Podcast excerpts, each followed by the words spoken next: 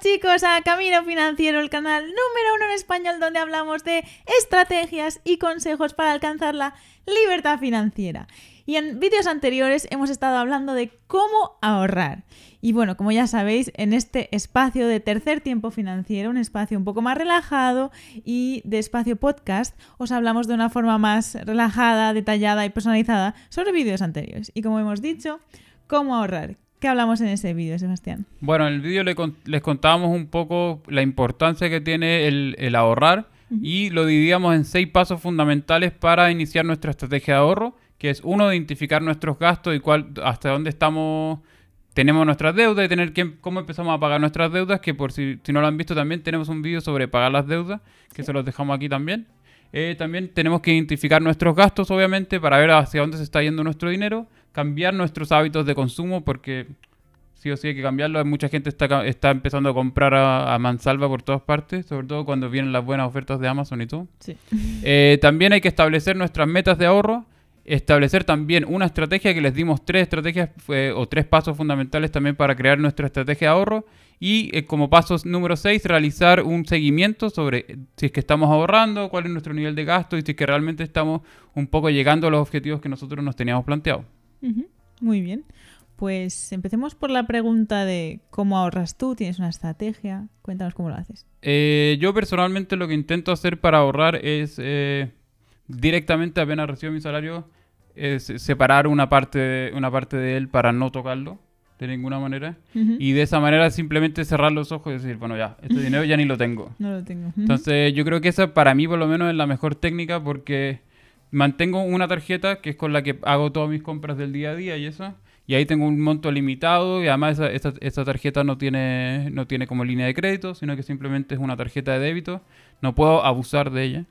Entonces una vez que se me acaba el dinero en esa, en esa tarjeta, se acabó. Mm. Hasta ahí llegué, hasta ahí, hasta ahí alcancé, alcancé con el mes. Eh, pero también eh, apenas recibo el salario, como les decía, aparto un porcentaje de mi salario que no lo toco por nada del mundo. Y eso lo voy acumulando y trato de no mirarlo demasiado, en verdad. Pero más o menos cada seis meses voy mirando como a ver cómo voy, para ver si es que realmente estoy ahorrando, si es que no, pero en general siempre lo voy a hacer porque se hace de manera automática y yo realmente no estoy mirando mucho la cuenta. Ya, yo lo hago de manera muy similar. Es todo automático porque así no tengo que pensar nada y, no lo veo el dinero, o sea, desaparece de mi cuenta. Luego también tengo una cuenta donde, o sea, tengo una cuenta para mis gastos de, de la casa, del alquiler, de no sé qué, el agua, la luz. Y eso es siempre una cantidad fija. Y he visto que, por ejemplo, se va acumulando em, dinero porque a lo mejor hay, hay días que hay meses que a lo mejor no se gasta tanto en cosas de la casa o yo qué sé, el recibo de la luz igual es mm. menor o tal. Y luego tengo otra cuenta de gastos como diarios, ¿no? De todo lo demás, que son gastos del súper, son gastos de me compro algo, no sé qué. Y, y, ahí como tiene una aplicación móvil muy buena, puedo estar viendo continuamente cuánto me queda para llegar a final de mes. Aunque sé que en realidad tengo más dinero, pero eso es lo que tengo de objetivo para ese mes y en realidad es una cantidad la que no sufro, a menos que me haya gastado mucho ese mes, que realmente me pasó el mes pasado y, fui un poco sufriendo. así ya espero que sea el 1 para recibir y tampoco tiene crédito, que es lo bueno, yo creo, porque ahí no me puedo pasar, o sea, es a cero y a cero y se me declina la... ¿Cómo se dice? la transacción. Sí, se eh, rechaza la, la transacción porque no tenía de hecho dinero. Mm. Es una situación muy incómoda, pero bueno, es como de tienes sí, bueno, cada cierto rato hay que tener ese tirón de oreja. Claro. hay que parar, ya no hay que seguir gastando porque eh, hay que cuidar un poco también nuestras finanzas personales. Pero en general, ¿tienes una algún monto limitado, o sea, algún, alguna meta por la cual estás ahorrando? Eh, ¿Estás tratando de encontrar algo, como alguna motivación para ahorrar o cómo lo haces?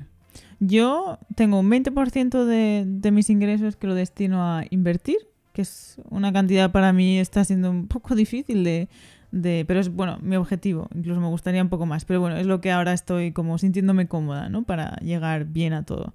20% de invertir luego 10% lo tengo separado para gastos como viajes o mm caprichillos que son un poco más caros, pero aún no me puedo permitir, pero me Esos son como los objetivos a corto plazo, más o menos. Cosas que no puedo invertir, tampoco me lo voy a gastar ahora y bueno, pues lo que decíamos en el vídeo también de esperar a lo mejor a ahorrar hasta que tengas el dinero antes de coger a lo mejor tu tarjeta de crédito y, ya, y enseguida, enseguida pagarlo. Y es así como lo hago. Eh, de momento, pues siempre hay cosas que podrías mejorar, de a lo mejor gastar menos en tus gastos diarios y así poder destinar un poco más a invertir, que eso sería, o sea, mi ideal es conseguir un 40, 50, pues, tendría que aumentar también mis ingresos seguramente, entonces, em, pero eso es como lo estoy haciendo ahora mismo. Sí, yo creo que para mí por lo menos es, es importante establecer quizás, no- aparte de, de los porcentajes, establecer como una meta de por qué estoy ahorrando, qué quiero llegar, o sea, qué quiero cumplir un poco en ese sentido. Sí. Porque, porque eso te mantiene un poco en, como en el hilo de seguir ahorrando. Porque como ahorrar por simplemente acumular dinero y punto, me parece que después de un tiempo uno dice, bueno, es que esto no tiene sentido. Estoy, me estoy, estoy ahorrando, no sé, por decir 100 euros mensuales y realmente no tengo ningún objetivo, sino que simplemente por el hecho de acumular ese dinero, no. O sea, uno pierde la motivación, yo creo. Mm, Entonces, en ese sentido, si uno tiene un poco como un objetivo, no sé, me quiero ir de vacaciones, quiero cambiar mi, mi teléfono, no sé, o quiero pagar ciertas deudas, y eh, eso te, te- te motiva un poco más a, a ser un poco más perseverante a la hora de ahorrar, yo creo. Claro, yo creo que cada uno pues con su banco lo puede mirar, pero yo mm, personalmente con el mío tiene no tienes por qué hacerte cuentas, pero es como subapartados y ahí puedes como nombrar objetivos como esos a, largo- a corto plazo, perdón. Y tenía, por ejemplo, el año pasado que fuimos de viaje a Nueva York, pues tenía ahí como Nueva York y cada mes se transferían como 100, 200 euros y bueno, cuando llegó el momento, pues tenía ah, sin quererlo una cantidad que dices, pues no me tengo que gastar nada de a lo mejor de, del mes en sí No. mismo. Es algo que ya, que ya puedo, lo tengo ahorrado. Entonces, definitivamente es algo que recomiendo porque así no te enteras de que ahorras si lo tienes bien planeado y, y ahorras sin querer, por Claro. así decirlo, que es lo mejor. ¿Y qué crees que debería de hacer alguien que no tiene el hábito de ahorrar? ¿Cómo, cómo lo haces? ¿Cómo generas el hábito? Es difícil, en verdad, porque yo de hecho no tampoco lo tenía. A decir verdad, tampoco tenía el hábito de ahorrar. Era un poco de esas personas que recibe su salario y se gastaba el 89% y después ese 11 otro por ciento me quedaba como mm, ahí como tiritando hasta que en Mm. algún minuto me encontré una oferta y me gastaba ese ot- otro 11% que me quedaba, así que... Pero sí, era malo para ahorrar, era súper malo para ahorrar y finalmente a mí lo único que me, que me sirvió es como sentarme un día, a- como organizarme un poco mejor, saber hacia dónde se está yendo mi dinero, ver si es que tengo deudas, si es que no las tengo, identificar un poco los gastos que tengo y ya luego a partir de eso decir, vale, voy a establecer un porcentaje que todos los meses sí o sí, sin mirar, se va a transferir automático. Sí. Y yo creo que esa es la forma como quizás más dolorosa probablemente, de que te, te cortan un cacho todos los, todos los meses al principio, pero yo creo que es la mejor forma al principio sobre todo. Ya después Claro. cuando uno se hace un poco el hábito va a encontrar como nuevas formas de, de ahorrar, Mm. como dejar de gastar en ciertas cosas, quizás recortar ciertos gastos y ese tipo de cosas. Pero yo creo que como, como primera medida, yo creo que para mí por lo menos siempre la medida la más fuerte, que duela mucho pero poco tiempo, es la mejor. Como quitarse una tirita, ¿no? Claro, quitarla de raíz de una sola vez y ya cortarme ese, ese porcentaje del salario y ya olvidarme de él. Ya, yo creo que es, es importante generar ese hábito y aunque sea muy poco, aunque sea nada, céntimo, bueno, céntimos pues no, pero da igual, o sea, lo importante es generar quizás el hábito, definir algo que sea a lo mejor cómodo para uno ya, a partir de ahí ir incrementando, pero sobre todo el hábito de y cómo hacerlo, cómo porque luego pues no sé, depende de la situación de cada uno, pero no, si recibes eh, un aumento salarial, por ejemplo, ¿qué vas a hacer con él?